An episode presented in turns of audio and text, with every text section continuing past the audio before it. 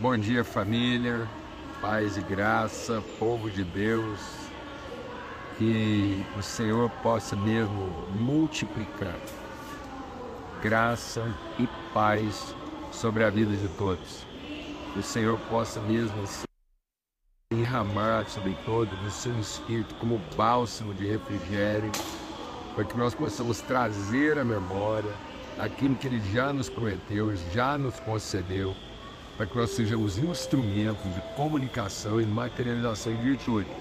Estamos aqui para mais um encontro, primeiro dia da semana, encontro de princípios. Então, bom começo de semana, bom primeiro dia da semana, para que a gente possa começar bem nossa semana. A gente quer compartilhar aqui sobre princípios. Esses princípios são balizares, são referências, são colunas, esteios que vão orientando a nossa caminhada. Em nome de Cristo Jesus. Essa palavra de Deus nos recomenda. Olha, coloca marcas, coloca marcos, coloca estacas, esteios no seu caminho para que a gente não se desvie nem para a direita, nem para a esquerda. Então, eh, são memoriais. Nós temos que colocar esses princípios como expressões memoriais daquilo que são as virtudes de Deus que vão nos orientando na nossa caminhada como a gente tem compartilhado aqui, às vezes a gente está esperando de Deus ajuda, e na verdade tudo que nós precisamos é de direção, que é a ajuda, a bênção, Ele já nos concedeu. E às vezes a gente vai se desorientando na condução, no encaminhamento daquilo que Ele já nos veio. Amém? Em nome de Cristo Jesus, Senhor. Com um forte abraço a todos aí. Eu queria ter uma palavra de oração agora nesse tempo de comunhão. Pai, muito obrigado mais uma semana mais uma jornada. Concluímos uma semana, estamos iniciando outra semana, outro período, Deus, outra contagem de tempo na expressão da eternidade. Que a semana que começa hoje seja um tempo de expressão, de materialização daquilo que são as virtudes eternas do Senhor já derramadas sobre a nossa vida. Em nome de Cristo Jesus, o Senhor. Amém e amém. Graças a Deus. Olha, você está ouvindo o som de fundo aqui, porque nós estamos no aeroporto internacional de Brasília, embarcando para Natal. Se Deus quiser, daqui a pouco vamos estar com a família de Natal, compartilhando um pouco daquilo que tem sido a nossa história. Então vai ser um tempo de celebração, de gratidão, de comunhão. Então o pessoal que estiver aí por Natal, quiser encontrar com a gente, nós vamos estar lá com os irmãos da comunidade Ponte, então lá na ponte de Natal, se Deus quiser, daqui a pouquinho a gente está junto lá à noite. Os irmãos estão lá se preparando para o encontro da manhã, mas se Deus quiser, no encontro da noite a gente deve estar junto lá. Bom, graças a Deus. O princípio que eu quero compartilhar hoje com os irmãos está lá no livro de Atos, que é um princípio essencial da igreja. E aí diz assim a respeito da igreja, deixa eu só ir ajeitando esse ódio aqui, ele Depende da posição. Vamos lá. E ele diz assim, olha. E eles se dedicavam ao ensino dos apóstolos, à comunhão, ao partir do pão e às orações. Todos estavam cheios de temor e muitas maravilhas e sinais eram feitos pelos apóstolos. Os que criam mantinham-se em comunhão e tinham tudo em comum. Vendendo suas propriedades e bens, distribuíam cada um conforme a sua necessidade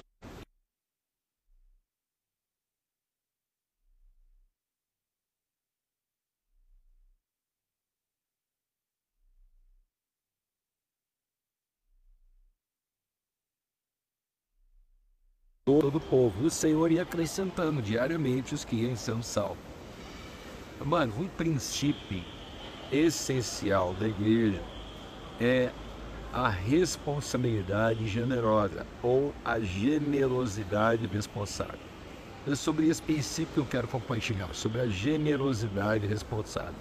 É comum às vezes, deixa eu dar só um golinho no meu café que isso, querido. Às vezes nós temos a tendência de pensar a igreja como uma instituição, como uma organização, e não como uma família. A igreja não é uma instituição, não é uma organização. A igreja é a família de Deus. E como família, Deus revela através da igreja como uma família pode viver. Então, antes de ser um modelo de organização, a igreja é uma referência de família. Por isso que Deus prometeu, através de Abraão, que em Abraão, ou na igreja, da sua família, seriam benditas todas as famílias da terra. Então a igreja é a referência da vida familiar. Então ela não é uma referência institucional onde os indivíduos se reúnem. Dá só uma pausinha.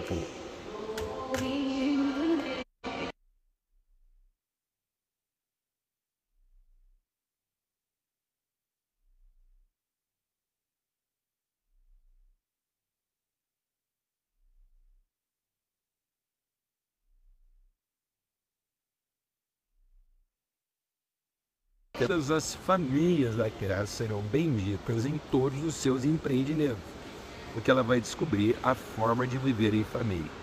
Portanto, a igreja não é mantida através de taxas ou mensalidades, tampouco de donativos. A igreja não vive de donativos, ou a igreja não estabelece taxas ou mensalidades obrigatórias. Então eu não tenho um compromisso mensal de uma taxa ou de uma mensalidade ou de um donativo. Eu não posso olhar para os recursos que Deus deposita na minha vida e quantificar uma taxa ou um valor fixo com o qual eu vou contribuir para as atividades da instituição. Não, eu tenho que ter a sensibilidade de discernir, a sensibilidade de discernir que os recursos depositados na minha vida, eles só encontram seu sentido se eles forem direcionados naquilo que é o propósito da família. Então a minha prosperidade representa a prosperidade da família. Eu não posso tratar a minha prosperidade de maneira individualizada e taxar essa prosperidade como uma mensalidade ou com recurso que eu vou destinar à instituição para que eu continue vivendo a minha vida à minha maneira. Eu tenho que ter a sensibilidade em discernir que ou na minha prosperidade ou nos meus desafios é no ambiente da família que estão os recursos já depositados por Deus para fazer face a esses desafios. De modo que as riquezas de uns promovem o suprimento da pobreza de outros. Então nós vamos comungando em famílias riquezas e pobreza. Por isso que a característica da igreja não está. A igreja primitiva, lá nos seus primórdios, o princípio da igreja, não é que ela conseguiu estabelecer uma taxa a partir do seu número de membros. O princípio era outro. O princípio era compartilhar o pão. Ou seja, aquilo que é o meu recurso mais essencial, mais básico, que ele é um recurso da comunhão. Isso não quer dizer uma vida equalitária, onde tudo pertence à instituição. Então, a instituição, ela não é detentora, ela não é gerente do patrimônio de todo mundo. Tampouco a instituição não é beneficiária das taxas, mensalidades ou donativos de cada um. Ela é uma família. A igreja tem que ser vivida com a sensibilidade de uma família. Caso contrário, nós não seremos bênção para todas as famílias da terra. Isso quer dizer que eu preciso ter a sensibilidade. A gente vai em lugar de conformidade e insensibilidade em que a gente inclui a nossa responsabilidade com a igreja na forma da instituição no mesmo rol de uma conta de luz, uma conta de água, de uma mensalidade de escola. Então eu vou lá e vou listar nas minhas taxas, nas minhas obrigações, aquilo que é a minha obrigação com a instituição religiosa a qual eu pertenço. Isso não é a igreja. A igreja não entra no rol das suas mensalidades, ou dos seus impostos, ou das suas taxas, ou das suas obrigações. Não é uma conta de luz, não é um imposto de renda. Então, muitas vezes, as pessoas estão participando ali da igreja como quem paga. Paga um imposto, um imposto sobre a renda. Não, amado. Não é essa tarifação. É a sensibilidade. A igreja não é para trabalhar a minha culpa tarifária. A igreja não é para trabalhar a minha culpa tarifária. A igreja é para trabalhar a minha sensibilidade. Ô, oh, nós vamos estar orando por você. Bem, pela sua vida no final do nosso encontro aqui hoje. Então, em nome de Cristo Jesus, a gente tem que ter essa sensibilidade. A sensibilidade de discernir de que maneira aquilo que já está sendo depositado. Então, a igreja participa da minha prosperidade em nome de Cristo Jesus e participa dos meus desafios. Amém? Então, qual é a sua sensibilidade diária em relação ao pão nosso de cada dia? A cada dia, para que o meu dia cumpra o seu propósito, eu vou discernir de maneira generosa aquilo que é a minha responsabilidade a partir dos recursos que Deus já depositou. Eu vou pegar um recurso que eu chamo de meu, vou taxar esse recurso naquilo que me isenta de culpa e não vou assumir uma generosidade responsável ou uma responsabilidade generosa.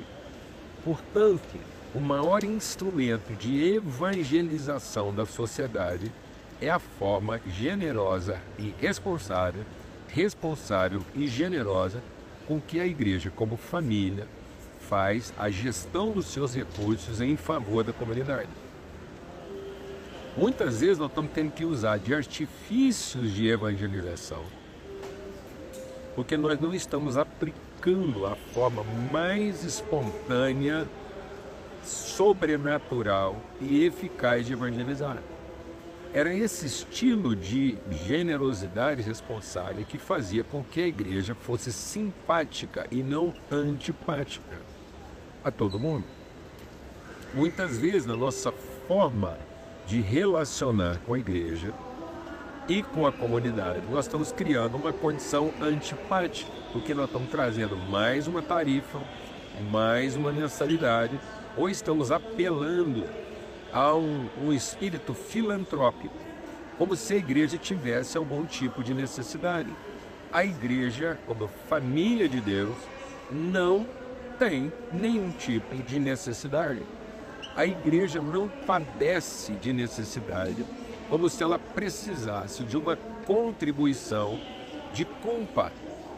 A igreja é a comunidade sustentável porque ela está fundamentada, firmada naquilo que é a generosidade de Deus. O Jesus diz: vocês têm que seguir meu exemplo, porque meu Pai me ama, porque eu espontaneamente ofereço a minha vida. Então, tudo que o Pai depositou na vida do Filho, ele generosamente, de forma responsável, compartilhou conosco. Jesus não pagou a taxa da nossa libertação.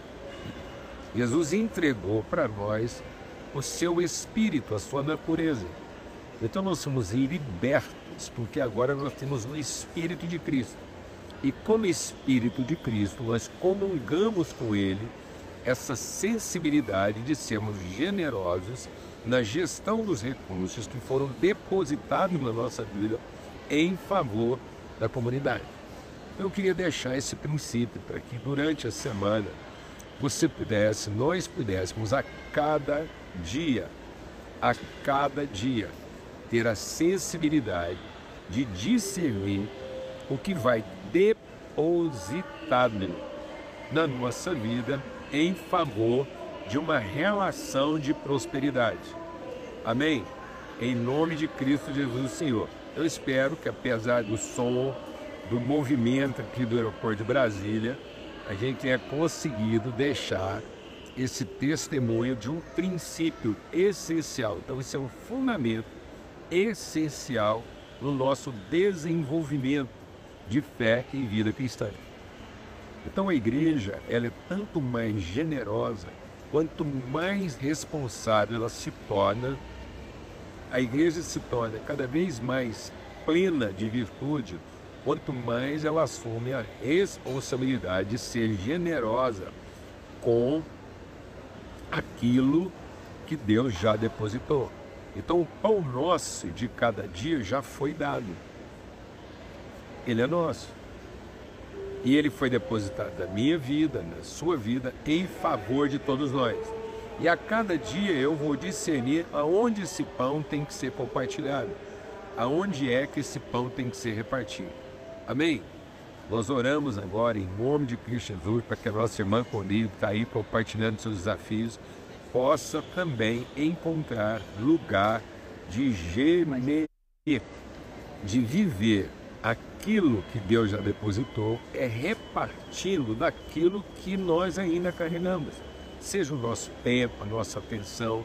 Então, quando nós assumimos, mesmo no nosso dia mais difícil, a nossa maior dificuldade, o desafio de repartir com as pessoas, na sua dor, por exemplo, palavra de Deus diz que naquilo que nós sofremos, nós sofremos para que, em sendo consolados, nós possamos consolar a outro. Então, muitas vezes, a nossa consolação virá na forma como a gente generosamente compartilha o consolo que nós estamos recebendo com aqueles que podem ser consolados através da nossa vida. Amém? Em nome de Cristo Jesus, a paz de Cristo seja sobre todos, um forte abraço e até amanhã, se Deus quiser.